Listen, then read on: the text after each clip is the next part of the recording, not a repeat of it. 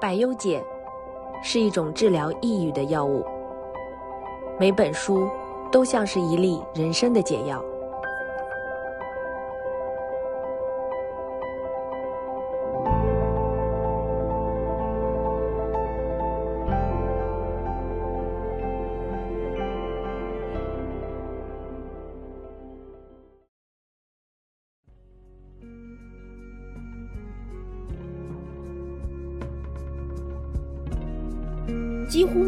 个章节都讲了管理上非常重要的一个细分的知识。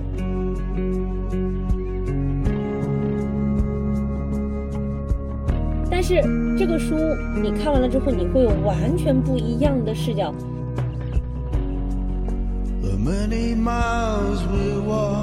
大家好，我是小鹿，大家好，我是少南。这是我们新的一期一礼拜有解的节目。然后今天我们要跟大家聊的这本书呢，是一本我们两个都非常喜欢，觉得特别对工作有帮助的，啊、叫《管理的常识》，是陈忠阿老师的一本书。这本书之所以叫常识，因为我觉得看完之后真的很常识。但是最搞笑的是，我们原来在创业的时候居然非常没有常识。对，其实我觉得我们以前创业的时候啊，会有一个误区，尤其我们做互联网创业啊，总觉得应该去中心化、扁平化，就应该没有什么等级关系，呃，什么职级体系就是狗屁，然后就会觉得管理好像是在束缚我们的，是上一代的历史遗留的产物，是不酷的、不科技的，然后是老派的，然后所以其实很长一段时间，我们都好像一也没有意识去学这个东西，二也觉得没有必要学这个东西，甚至觉得有一点点鄙视他。然后直到我们创业失败了，对，当然了，失败的原因有很多啊。嗯嗯，我们现在再去复盘，我觉得除了我们对于市场敏感度的判断呐、对于商业模式判断等等以外啊，我觉得还是有一个很大的原因，就是我们当时确实也没有一个，呃，没有管理出来一个很拿得出手的、能打的一个团队。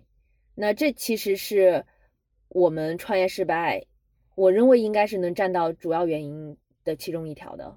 对，因为我们当时其实，嗯，因为因为一一年的时候，哦，不是一年，一四年的时候，其实那个时候呢比较流行所谓的就产品改变事件嘛，那会儿根本不在乎要做什么管理，对吧？太太老套。那最重要的就是做一个很酷的产品发到 Apple Store，明天就被点爆了，对吧？那那时候我们一直追求的，根本没有想过组织能力啊，甚至说这几个人怎么配合。我们经经常爱招一些可能很聪明的新来的小朋友，然后希望他们去跟这样折腾那样折腾，然后呢一天换三个方向，这种感觉，我不知道你有没有这种同感。是的，其实我现在有的时候回头想，咱们刚入行啊，尤其是咱们刚创业的时候，真的是犯了好多好愚蠢的问题，然后那个时候会很轻易的去拿到一个所谓的金句吧，然后就觉得好像嗯，我们应该是这样的，比如说那个时候说什么呃 fire fast，对对吧？然后你就觉得说，对我觉得它不好，我就应该把它开掉，我就应该快点开掉。如果不把它快点开掉，就是我没有去做一个很快的决策，很好的决策。但实际上，你现在再去想的时候，你会发现，无论是招人、开人，它都不是那么简单的 slow 或者是 fast 就能决定的。你要有一套很很好的一个体系。其实我们那时候创业人也少嘛，所以我觉得这个问题可能我们当时都没有意识到是很严重的。然后反而是我们现在开始，呃，来了现在的公司，然后呃要做一个产品，然后现在的产品其实也远不像以前那样，一个设计师、一个产品经理、一个技术撸完了，一上线爆了，现在不能了，对吧？对都是要有有有很重的运营，甚至如果有那种线上线下的业务，你还有非常大的地面团队。然后现在你又会发现，当你面对只要超过，比如说我们单人吧，可能超过二十人的一个团队，如果你没有管理，你没有职级体系，你没有这种层级关系，你没有绩效，你没有这个东西，这个团队 run 起来实际上是极其低效的。你说二十个人都是极度聪明的人，如果二十个人真的都是极度聪明的人，只能说明这个团队什么其实都做不出来，因为会有二十个大脑往二十个方向去使劲儿，就你都不会有统一的目标。所以其实，嗯，也就是一六年吧，咱们开始觉得两个人好像管理是一块必修课很塌的地方，就塌塌陷的，就是嗯几乎是零的，所以就开始想学管理嘛。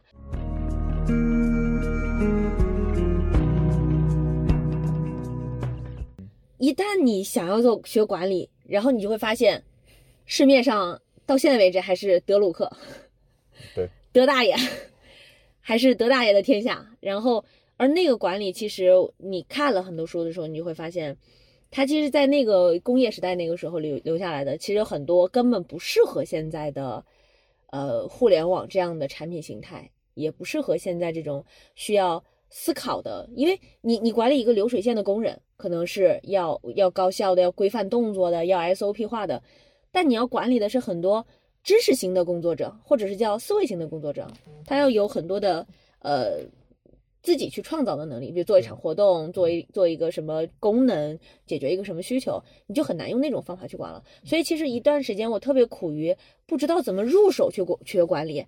都说管理是门科学，但科学总有开始入手的地方嘛。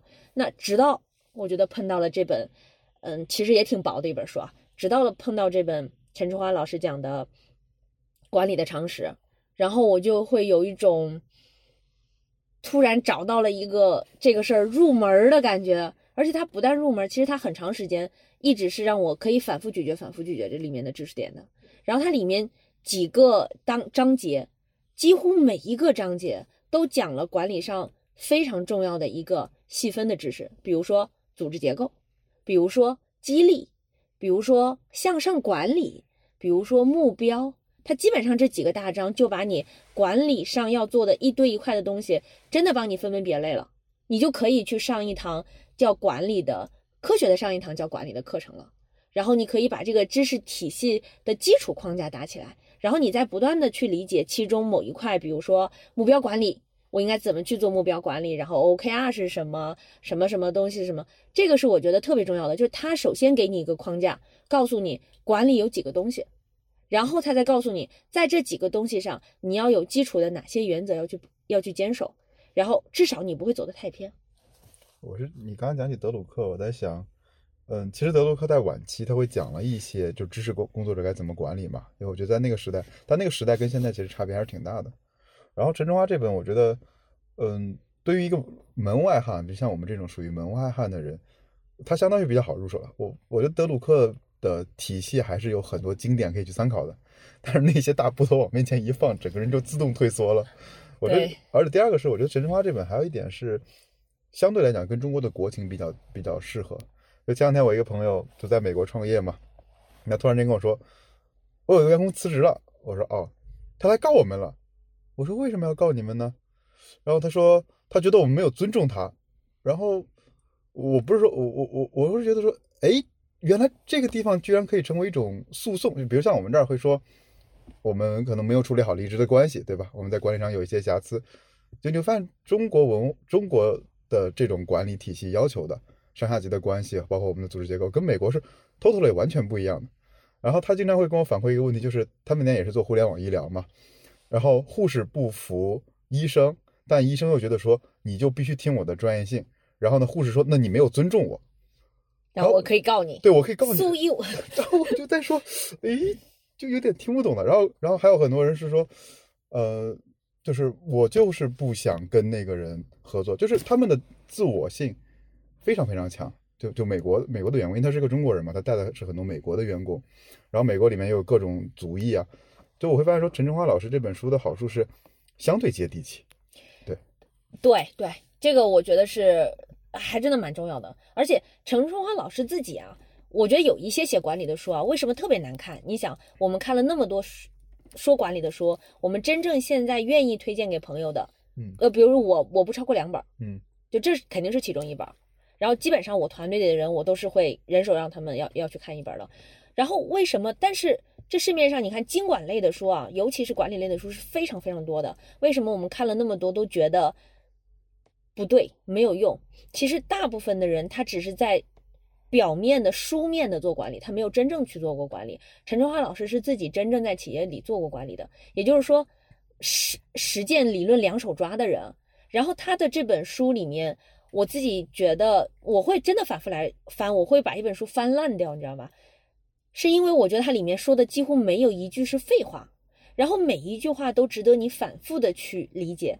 比如说，它里面讲目标是不能被讨论的，嗯，目标是不合理的嘛？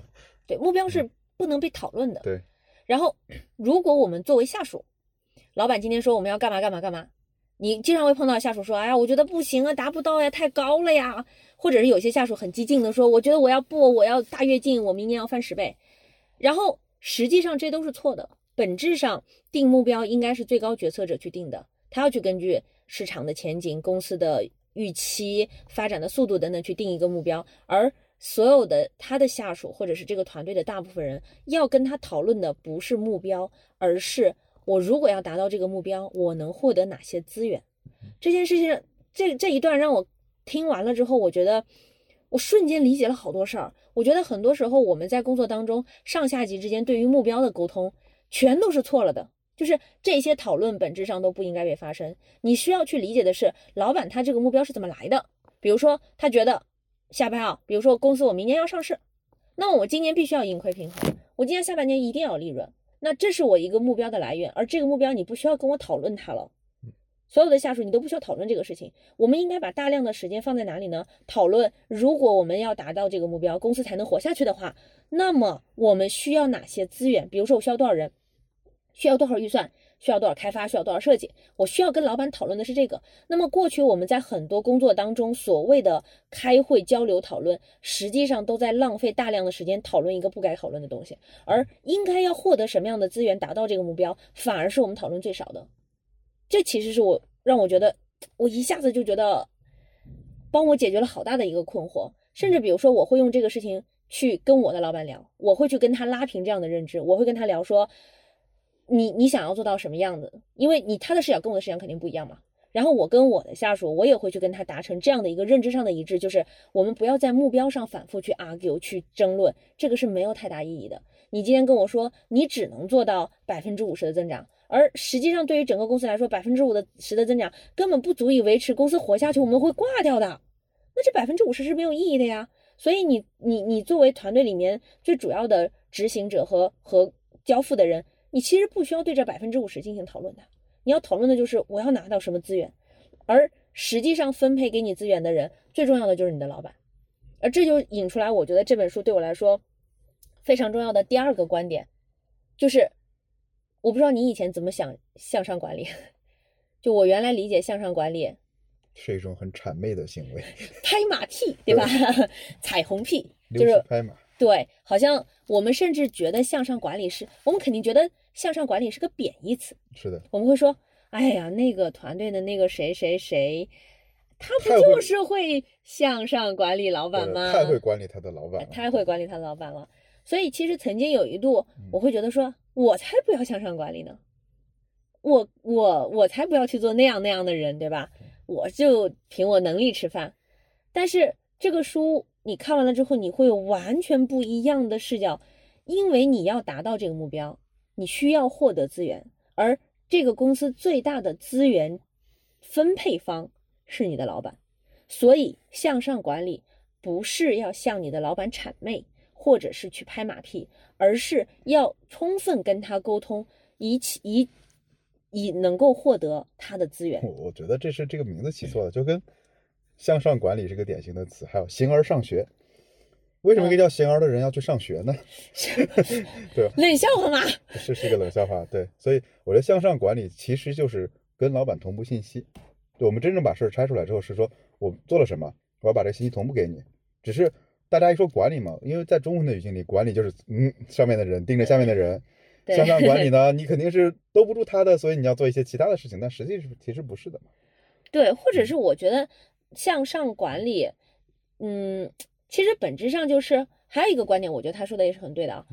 你要达到的目标，恰好是你老板想达到的目标。说白了，你们两个是一根绳上的蚂蚱，是坐在一条凳子上的两个屁股。那么。你其实实际上向上管理它，是为了要更快的达成你们两个都达成的目标，所以你本质上完全是应该要接受这个事情，甚至你要积极的去做这个事情。而向上管理不是指你要去谄媚，你的目的是为了要让他跟你有共同的信息，让你们之间的交流通道更顺畅，让他更愿意把资源倾向给你，更愿意帮你一起实现你们共同的目标。这个才是向上管理的最大的价值。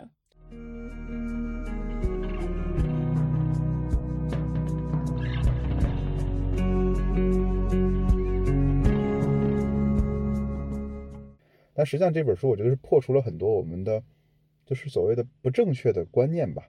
里面讲了很多很朴素的，比如我记得有一个印象很深的，除了向上管理啊，嗯，到底什么是福利，什么是激励？你有非印象吗常好的一个话题对。我记得最典型的就是，我记得以前我们在百姓网的时候，早上是有早饭吃的，对吧？对，然后我们都不吃早饭，我们都一大早跑到公司等着早饭过来。特别美好的回忆对。三十几个人的公司有二十几种早餐。对，但是呢，另外一种就是说还提供晚餐，对吧？但是呢，我们是叫加班餐嘛，很多公司会提供晚餐叫加班餐，但加班餐的目的其实是为了让让你晚上干得很累的时候不要饿着肚子，对吧？这本身是一项很好的这个东西，但后来慢慢的会有很多公司演变成说，我就等着饭来来了我就走，拎着我就走了，我并不是为了加班，就是很多公司会把所谓的福利和激励搞混，而以前我们创业的时候也都没有这个意识。其实他讲的是，是说福利是是大家都有的，对，就是比如说你有社保，我也有社保。今天国家说只给你社保，不给我社保，或者公司说只给你社保，给不给我社保，那我肯定不爽对。为什么？因为它是人人都有的一个东西，就是人人应该平等，这叫基础条件。举个例子，你今天来公司，公司就要给每个人都配电脑，嗯，然后给你桌子，给你椅子。如果这些东西没有，那你无法工作。嗯所以这是基础条件。那福利等于如果我没有，我会生气，对吧？激励是什么呢？激励是如果不是人人都有的，是如果你做得好，公司给你一个奖励。我们没听说过说今今年公司这个业绩评比，所有人都是绩效 A，不会的，绩效 A 只会有非常少的一部分人，所以它叫激励。而激励等于什么呢？是如果我得到了，我会很开心；我没有得到，我也不会特别难过，我会觉得说我应该要好好努力工作去得到。这是激励和福利非常重、非常重要的一个区别。如果说你把激励搞成了福利，说白了就是你把一个给了对方，对方会很开心，会觉得被鼓舞了。你没有给另外一个人，他也没有觉得会怎么样，搞成了一个福利，搞成了一个如果我没有我就不生我就生气，没有我就不开心，那就完了。就像你刚才说的加班餐，我觉得是非常好的一个案例。其实，在咱们公司也会有这个问题了。实际上，公司提供晚餐是奖励那些在公司加班的人，所以它本质上应该是个激励吧。就是如果我吃了，我会很开心，哎呀，公司给我解决了顿晚餐。如果我没吃到，我也无所谓，反正我没加班，对吧？理论上它应该是这样子的。结果大部分的情况都搞成了什么？我不爽，今天的饭为什么冷了？为什么我饭我送送送错了？说是七点送到，七点零一才来。甚至现在有同学，你知道会觉得说，七点送餐，我觉得不合理，我应该六点半吃，我六点半就是我的吃饭时间，我就应该六点半吃饭。为什么公司加班餐要七点钟才能送来？然后甚至会有人觉得说，哎，你这加班餐送了太晚了，都都耽误了我回家的时间。所以你就会发现，明明是一个 bonus，明明是一个额外的奖励，反而变成了一个谁都不开心。对其实我觉得这里还有当时创业时候，刚才讲的是一种把那个激励当成福利了啊，还有一种是我觉得激励不到位。比如说，有些人呢，可能他就是非常看重物质激励，那你要设置好的物质激励条件；有些人呢，很看重精神激励。你像我记得当时创业的时候，我们就是过于理想主义的，就大家一天到晚谈精神激励，然后大家饿得要死。对你，你真的有时候想办事儿，比如当时可能做过一些类似于 O2 的事情，你就要沉下心来，你把整个激励条件设置好。别人帮你办事儿，一天就是要多挣一百两百块钱。当时我们开店的时候不也是这个样子吗？但很多时候呢，这时候你跟他谈谈精神激励是没有用的，别人就是要物质激励。而有些人你跟他太多物质激励，你不谈精神激励，他也觉得说我没有得到重视，或者我没有得到发挥。我觉得这个也是很容易很容易犯犯的犯错吧。而再可能，比如尤其是业务链条复杂的时候，比如现在你可能右手边可能今天早上跟工程师聊一个很复杂的技术问题，可能下午就要跑到一个供应商或者跑到一个商户家去问问他的情况是什么样的，或者帮你 BD 的人，那他们的可能对于激励和对于激励的要要的方式是非常非常不一样的。啊，我觉得这个可能当时我们也是没有仔细去分的那么清的。嗯，实际上就单纯一个激励和福利的问题啊，就这一章嗯我都觉得，其实我原来我觉得说，哎呀，你作为公司的 HR 啊或者是行政啊，一定要多去看看。我现在觉得真不是，你你作为老板，你其实每个人都要去看他。为什么很多公司把明明是作为激励的培训都搞成了福利，搞成了福利的结果就会变成说大家都不开心，得不到我就不开心，对吧？我觉得应该是人人都有的。像我就像这个我们现在说的加班餐是一样的。然后像这样的问题，其实你说员工为什么在公司工作？当然了，你说有理想，嗯，我要实现事业上的成功、成就感，这绝对是一方面。就刚才说的，就是你刚才说的精神的问题，对吧？还有一方面就是，我觉得在这公司我待的开心、爽，拿的钱多呗，被照顾的好呗，对吧？我 我之前其实嗯，会有一些朋友，比如说在阿里待了好多年，然后我有的时候会问他们，你们怎么会在一家公司待那么久？然后就真的会有人说说阿里把我照顾的很好，嗯，有的呀，我也有朋友这样说过，但这没没毛病啊，人家确实照顾的挺好呀。对啊，就是你，如果我们从管理的角度来说，我们当然希望优秀的员工可以长期跟我们一起工作，对吧？一起去建设。那如果作为管理者来说，就是要去考虑我怎么样要让不同的人可以打中他不同的需求，然后能让他跟我们长期工作。然后它里面有讲到一个点，比如说我我原来没有做管理的时候，根本不知道啊，管理团队还要做人才盘点。那最开始我接触人才盘点的时候，我都觉得说怎么盘，盘什么？盘完了之后干嘛？如果你盘完之后也不能怎么样，实际上你你你就盘它没有意义嘛。然后比如说这个书里面给了一个很好的方式，去用二象限的方式把你的这个呃所有的员工去进行一个划分。比如说它分分类的方式，我觉得是特别实用的啊。它用能力和和他的意愿两个维度去分，那么他就可以把它分成四个象限：有心无力的，就是我我很想干，我好好好有激情，好有冲动，但是我能力不太行。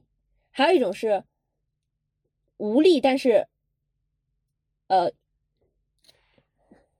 还有一种是有心有力型的。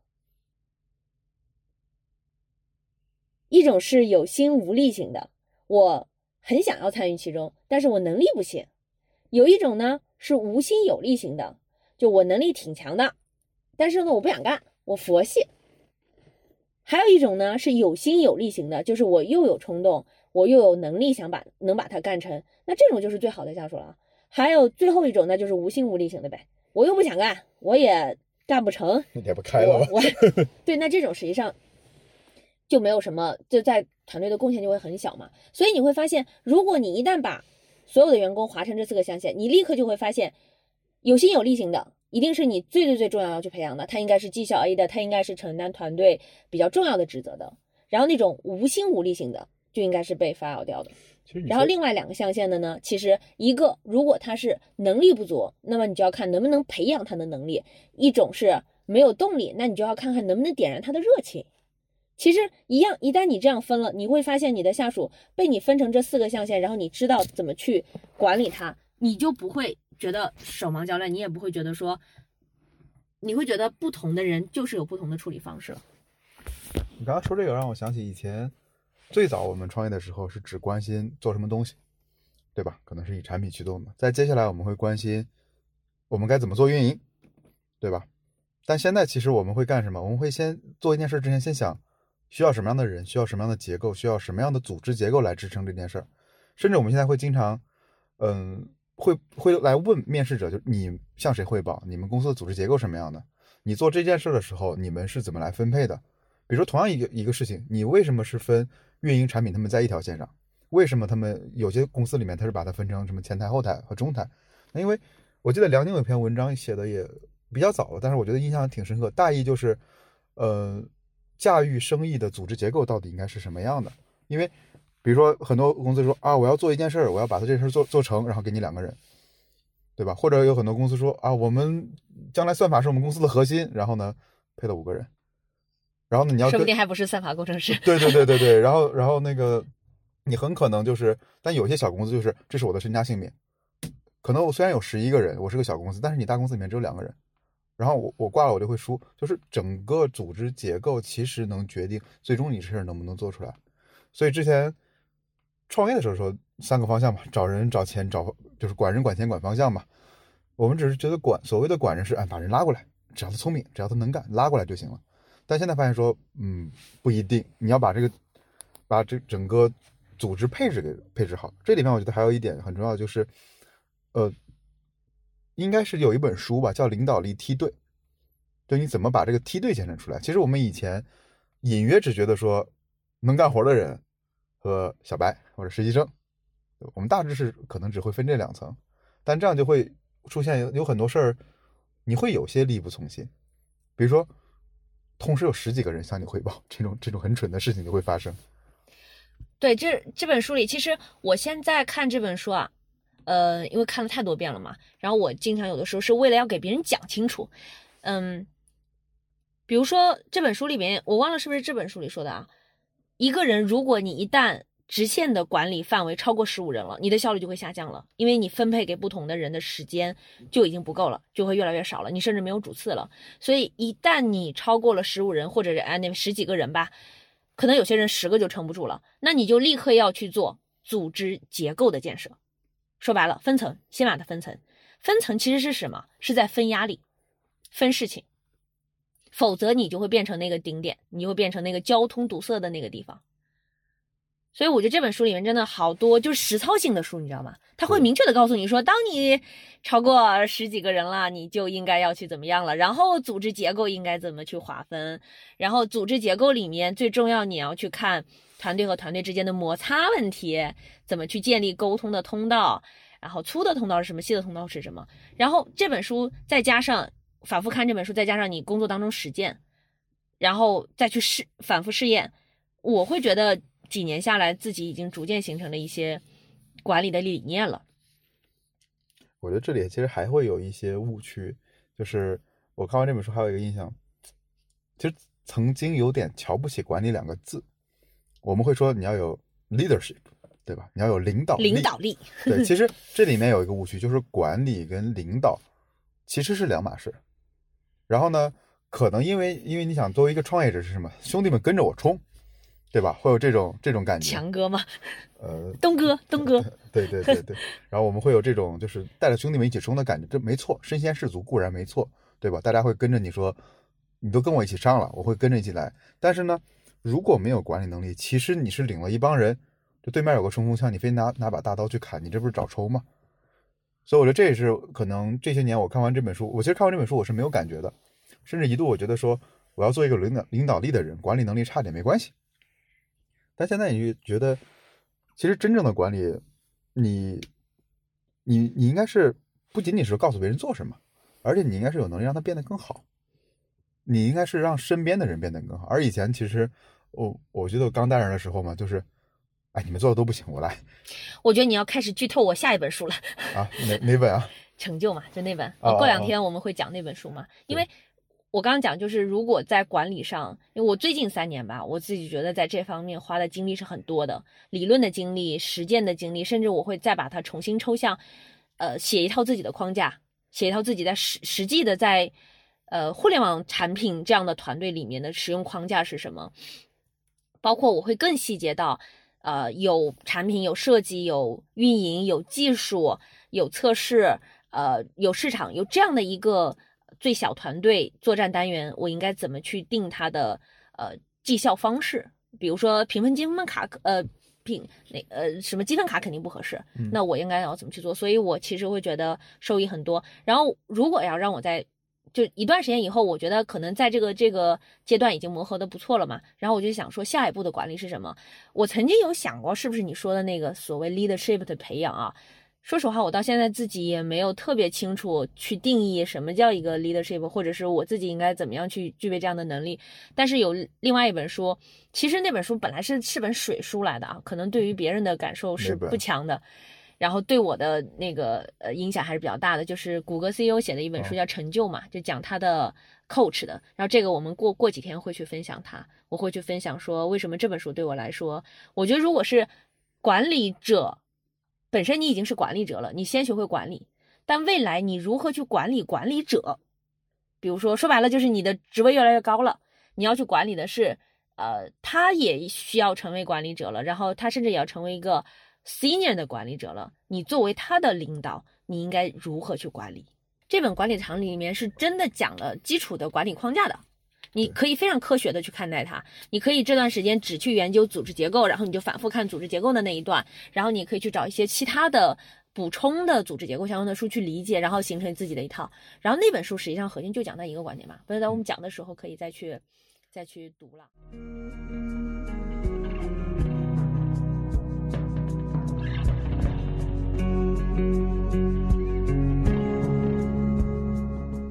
其实我觉得读这本书还有一个好处，就是，嗯、其实刚才讲了那么多，听起来就是有点说你成为管理之后你怎么办，但不一定。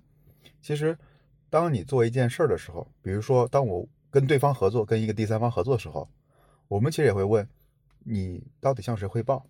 你们公司里面你这属于什么部门？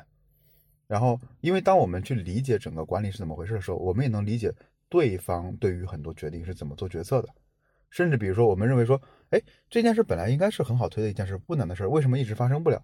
那我如果我们之前的视角只有说，可能我从做事儿的视角或者做产品的视角来看，你会百思不得其解。但一旦你理解了一些管理的常识之后，你的视角就会多元了一点。所以这本书并不是说啊，我非得带十个人、二十个人，或者我能带一个管理者的时候我才要看，并不是的。我就可能哪怕你现在一个人都不带，你也需要去看看这本书，因为你至少也需要向上管理嘛。嗯，我同意。他其实是，所以我其实团队里的每一个人都推荐了我。他不管带不带人，我都会推荐他。就是你，你在这里，你至少会能够有一个全貌去理解这个事儿。呃，尤其是嗯哪怕比如说你原来是自己工作啊，后来你哪怕带一个人，或者哪怕你带一个实习生，你其实都要去思考说，我怎么给这个实习生设定目标对？我怎么去激励他？我怎么去让他跟别人协作？我去跟别人协作，然后我怎么去向上管理我的老板？我怎么去设立我带的这一个人，甚至我自己的目标？所以我觉得它其实是通吃的。至少我觉得你在管理，我到管理一百人以内的时候，我都全部的滋养是来自这本书。对，我因为我觉得其实你，我们有时候会把管理这个词给稍微神化或者稍微高大上了一点，因为你就像了解技术一样，我觉得就管理某某某种意义上它是一种技术嘛。那你可以，你既然能愿意去花时间去看看技术到底是怎么构成的，有什么新的东西，你不一定非得能啊，我用的无比纯熟，我不可能今天去写代码的，但你至少知道技术的人是怎么思考的。那同样，如果你想知道管理者是怎么思考的，那你本身是不是管理者，我觉得都是值得去学习一下。至少可以对症下药嘛。就如果你能从你的老板的角度去考虑问题的话，你会跟他相处的很好的，至少会减少很多摩擦。我看大部分人可能都会觉得自己跟老板，大部分人都觉得老板是傻逼。对，那你至少其实会想知道老板他从哪些视角看问题嘛？其实所谓说大部分时候老板是傻逼，多半都是因为你自己的视角太狭窄了。你根本看不到老板看到的那些东西，你才觉得说老板怎么这么傻呀？拜托，老板能做到老板，他能是真的傻吗？我觉得这本书如果最后用两个字总结，我觉得特别好玩，这个词叫“退魅”。就是有时候我们会把某些观念神化也好、劣化也好、污名化也好，我们会有这种很多的概念。但这本书就是非常冷静客观的娓娓道来一些基本的东西啊。我刚才还想补充一个点，就是为什么我们觉得这本书好，是因为管理的书我认为分成几种，一种是过于宏观，上来就给你讲生意的格局，怎么让公司活一百年，战略，对，就是过于宏观；另一种是特别特别微观，就真的是这个绩效这个分怎么打。我觉得他这本书属于偏中观，就是既不是那么宏大的你无法理解，也不是那么细微的让你只看到一个小点。所以这是我觉得这本书的功力很深厚。我觉得在这个地方，就真的是你说的，我做过，我见过大的世面，我又知道一个具体细节怎么做，而作为一个常识，你该了解哪些东西。所以这个拿捏，我觉得是非常到位的一个点。嗯，反正 anyway，我觉得这是一本我强烈推荐的管理类的有用的又可以帮你构建你自己体系的一一本书。对，非常推荐看一下，真的不厚，应该不会比为什么学生不喜欢上学厚。差不多吧，估计两百页，两百页左右。但是它的密度比那个要高很多，因为它每一章都讲一个很大的话题：目标、决策、组织结构、激励，激励、呃绩效、向上管理，就这几章。然后大家强烈推荐去看一下。那今天就聊到这里了。好了，那么拜拜啦。拜拜了，第一百优节。